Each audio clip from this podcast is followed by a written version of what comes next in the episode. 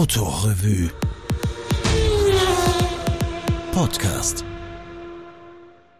Ich lese aus einem Originalmanuskript vom 28. März 2014. Stromabwärts und hoffentlich zurück von David Staretz. Es gibt noch Pioniertaten. Eine Reise im Tesla S nach Smiljan in Kroatien, dem Geburtsort von Nikola Tesla. Eine Bertha Benz Reise über 1100 Kilometer. Hm, letzter Stützpunkt Zadar, dann könnte es klappen. Eine Reise stromabwärts nach Kroatien muss gut vorbereitet werden. Der Mann von RWE ruft freundlicherweise aus Deutschland zurück und stellt bedauernd klar, dass die auf der Website verzeichnete Stromtankstelle in Zadar leider nie errichtet wurde.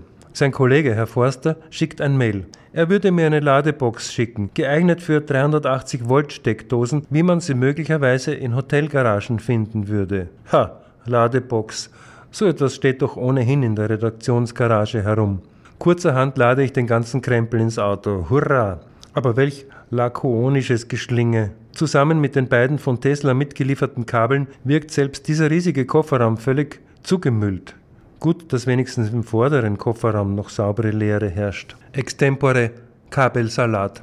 Gerade weil der Kofferraum so riesig und unstrukturiert ist, breiten sich die Kabel tentakelhaft aus und erzeugen sofort ein Gefühl völliger Unordnung. Klar, man sollte sie zusammenrollen und in die vorgesehene Hülle stopfen, aber wenn sie regenfeucht sind und Gras und allerlei Schmutz dran klebt, will man das nicht. Immer ein Stofffetzen nötig. Also genau was man fürchtet. Schmutzige Kabel, verschiedene Stecker und Adapter. Die leichteste Übung haben die Elektrophoriker von Anfang an versemmelt. Den einfachen Zugang zum Laden. Ausrollbare Kabel, wie beim Staubsauger. Wenigstens eine gültige Norm, ohne Wenn und Aber. Immerhin, der Typ 2 Mennekes ist jetzt Europastandard geworden. Unnötig zu erwähnen, dass Tesla wiederum seinen eigenen Standard einführt. Haben ja auch ihre eigenen Zapfsäulen samt Gratisladen in Deutschland. Auf der Tesla Homepage erfährt man, dass in 30 Minuten halb voll geladen wird. Auch so ein Trick der Elektropoden. Man gibt immer halbgare Werte wie 50 oder 80 Prozent an, weil hier die Ladezeiten unverhältnismäßig kürzer sind gegenüber der Vollladung. Auch in den weiten Angaben herrscht diese unerfreuliche Übertreibungssucht. Angegebene Reichweiten werden in der Praxis nicht annähernd erzielt. Ich habe im Zusammenhang mit Elektroautos noch nie erlebt, dass irgendetwas besser oder sympathischer wäre als angegeben. Die gesamte Euphorie dient immer den Herstellern, verzählt sich immer zu Ungunsten der Kunden. Das rächt sich auf Dauer. Tesla S. Weiß, 2,2 Tonnen Gewicht, gefälliges, wenn auch seltsam steriles Design. Erfolgsmodell, wenn auch bislang noch in der gewinnfreien Zone. Avantgarde allemal, auch wenn Stromautos im Grunde eine alte Geschichte sind. Hier herrscht aber noch Start-up-Hype. Man wird ständig am Auto angesprochen. Aber was soll man erzählen? In 3,2 Sekunden auf 100? Plötzlich werden alle Elektroautos damit repräsentiert, mit diesen in der Alternativszene eigentlich als überkommen geltenden Werten, als wäre Autofahren nur lautloses Katapultieren. Und die Reichweite, diese Herrschaften, trete ich gerade an herauszufinden bis zum vorletzten Kilowatt. Seit den vier Tagen, die ich den Tesla S fahre, habe ich zweimal zu laden versucht. Vorgestern in einem Wiener Innenhof so eng, dass ich die ganze Nacht schlaflos darüber war, wie ich den weißen Wal im Retourgang und unbeschadet wieder ins Freie bringen sollte. Ernüchterndes Ergebnis, mit 220 Volt Haushaltsstrom braucht es 24 Stunden, bis die Batterien voll sind. Immerhin ein Fixwert, so denke ich. Wage mich aufs Land, auf ein Wochenende im Bauernhof. Dort, wo sonst mein Stabmixer steckt, verliert sich das Ladekabel durch das Küchenfenster nach draußen. Angezeigter Ladeerfolg nach einer Nacht der acht verglühten Keramiksicherungen, okay, zugegeben, es ist ein altes Haus, habe ich lediglich 20 Kilometer an Reichweite gewonnen. Mist. Fällt gerade noch, dass ich Strom aus dem Auto in die EVN eingespeichert hätte. Hier schon einmal ein vorgegriffenes Resümee. Ich habe im Verlauf der 1100 Kilometer Reise kein einziges Mal regulär geladen, mich immer irgendwo sukkulent dazugehängt. Improvisation statt Induktion. Egal, das Ziel musste erreicht werden. Auf der Reise mit dabei Salomea, junge Profiljournalistin, idealerweise meine Tochter. Die Fahrt von Wien nach Maribor dient der ersten Orientierung, dem Vertrautwerden mit dem Auto. Eintrag ins Fahrtenbuch. Angenehmes Dahinrollen, eigentlich findet das Autofahren kaum statt. Nur die Sommerreifen brummen zu laut. Die übliche Hysterie. Lass die Fenster in Ruhe, das kostet Strom. Hat die Radiolautstärke Einfluss auf die Reichweite? Das wirkt erst noch lächerlich angesichts einer praxisnah angegebenen Reichweite von 380 Kilometern. Allerdings wird diese zusehends fraglicher. Vorausschauend versucht man, die Vorgabe zu unterbieten, die Reichweite durch Sparmanöver zu strecken. Das liegt so in der ängstlichen Natur, wenn man ins Ungewisse fährt. Also wird man bei einer Reichweitenreserve unter 100 Kilometer erstmals nervös. Ja, ja, bei den meisten herkömmlichen Autos leuchtet jetzt die Tankreserveanzeige auf. Der Radiosenderempfang ist im Tesla S übrigens extrem schlecht. Deshalb neigt man dazu, ins fix vorhandene Digitalradio auszuweichen, was auf Dauer allerdings ernüchternd steril wirkt im Vergleich zu echten, moderierten Radioprogrammen. In Slowenien brach das Internet dann ohnehin weg, zusammen mit dem Navigationssystem, dem offenbar hier kein Satellit mehr den Weg leuchtet. Einsam auf kariertem Feld ruckelt der Cursor voran. Das sind wir. Es gibt übrigens keine Seitenablagen in den Türen, dafür ist die Mittelablage unten am Boden riesig. Sie symbolisiert am treffendsten den platzschaffenden Aspekt von Elektrotechnik. Mit dem Nachteil, dass sie besonders schnell angeräumt ist und die Dinge Sonnenbrillen, Kugelschreiber, Prospekte, Mobiltelefone, saure Drops, Souvenirs ineinander verrutschen, mangels Strukturierung der Ablage.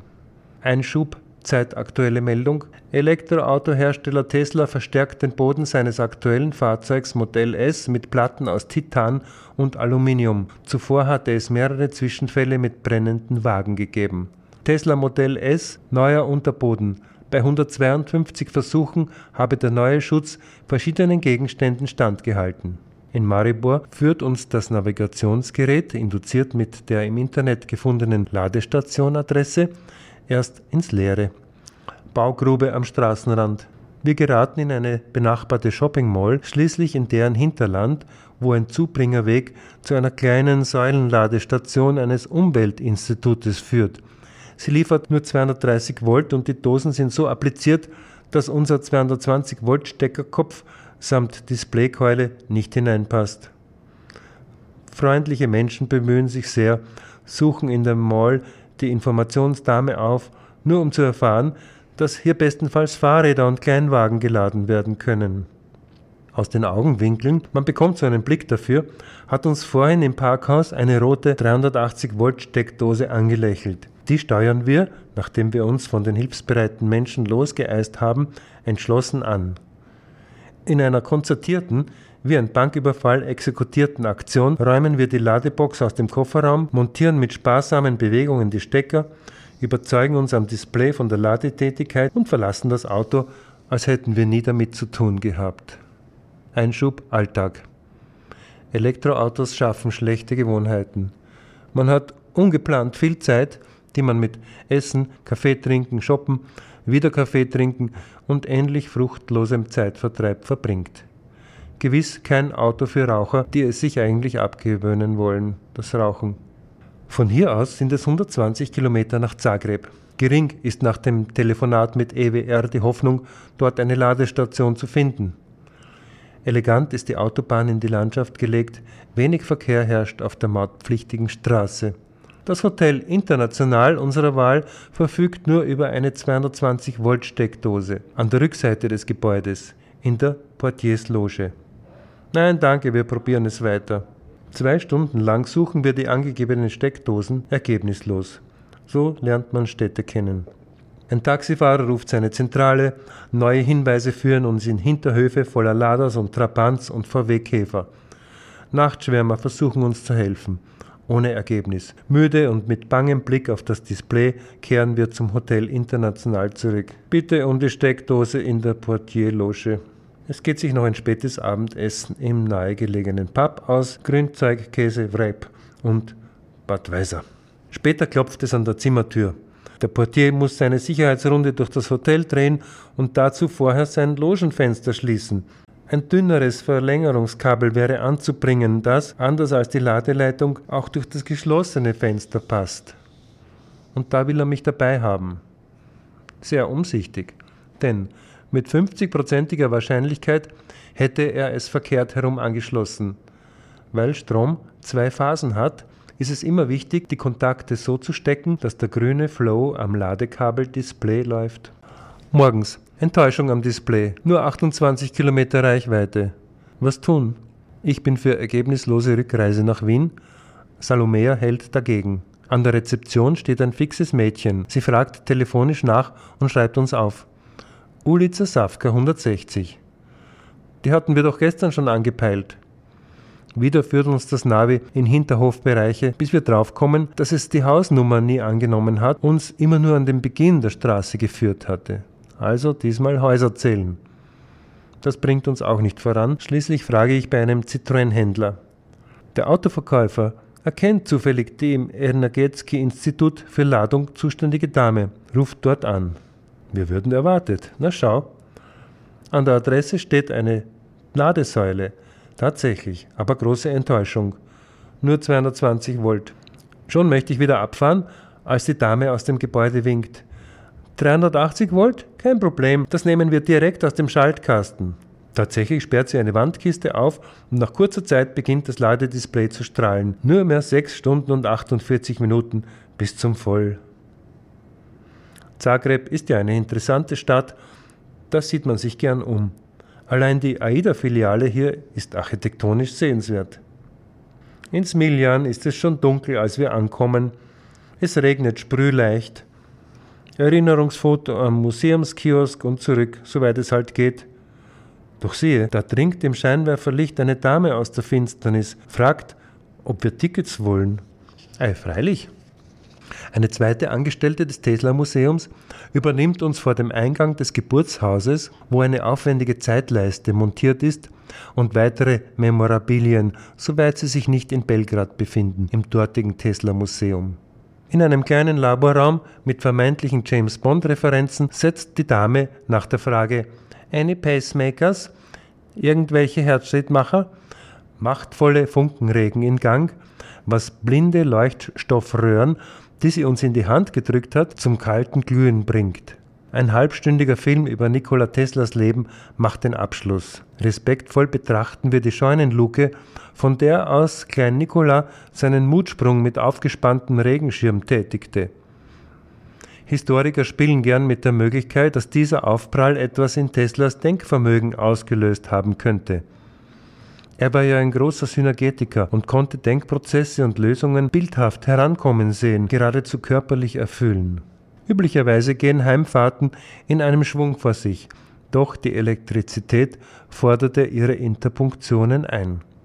Ich erinnere mich, den Wagen für die Nacht an der Laderampe eines Supermarktes angedockt zu haben. Unser Gastwirt, der das beobachtet hatte, wies mich höflich darauf hin, dass die erste Lieferlastwegen um halb vier morgens zu erwarten wären. Also stellte ich den Wecker, um rechtzeitig den Platz zu räumen. Vor dem Einschlafen denke ich an Bertha Benz und ihre Söhne auf dem Weg von Mannheim nach Pforzheim. Benzin aus der Apotheke, wie gut hatten sie es gehabt. Endlich Graz. Das Internet hat sich entgegen unserer Hoffnung nicht mehr hergestellt. So bleibt nur das rudimentäre Navi mit einer klaren Aussage zur Situation. Graz, dieser Ort ist uns leider unbekannt. Mit Tricks lässt es sich bequemen, eine schlauerweise schon daheim ausgedruckte Zielposition zu übernehmen. Wir stehen, Ziel erreicht, mitten auf der Fahrbahn in Zentrumsnähe. Beim Bankhaus Krenschka gegenüber bemüht man sich enorm, klickt ins Internet, versucht sich zu erinnern, einer der Herren weiß von einer Ladestation beim Möbelhaus in Bahnhofsnähe. Das Navi funktioniert, der Cursor bewegt sich aber weiterhin auf einem toten Karo-Raster des riesigen 42 cm Displays. So erkennen wir zu spät, dass sich die geografische Angabe Bahnhofstraße auf den Vorort Weblink bezieht. Wertvolle Zeit, wertvolle Kilometer dahin. Jetzt suchen wir mit dem Handy weiter. Es weist ins Zentrum. Graz Holding. Das klingt gut und tatsächlich parken wir großartig ein auf einem für Elektrofahrzeuge reservierten Landeplatz im Herzen der Stadt. Die Stromsäule wirkt machtvoll. Endlich ist alles so, wie es sich gehört. Leider gleich die Ernüchterung. Ohne Ladekarte geht hier gar nichts. Also fragen wir den Portier, der freundlich aber etwas müde erklärt, dass dieses Büro nur bis 12 Uhr geöffnet sei und dass keine Rede sei vom propagierten Gratisladen. Während wir deprimiert feststellen, dass sich die Realität leider nicht von 8 bis 12 Uhr abspielt und im Smartphone nach neuen Adressen suchen, bemüht sich der Portier um eine Dame, die uns eine Servicetelefonnummer der Graz Holding anbietet.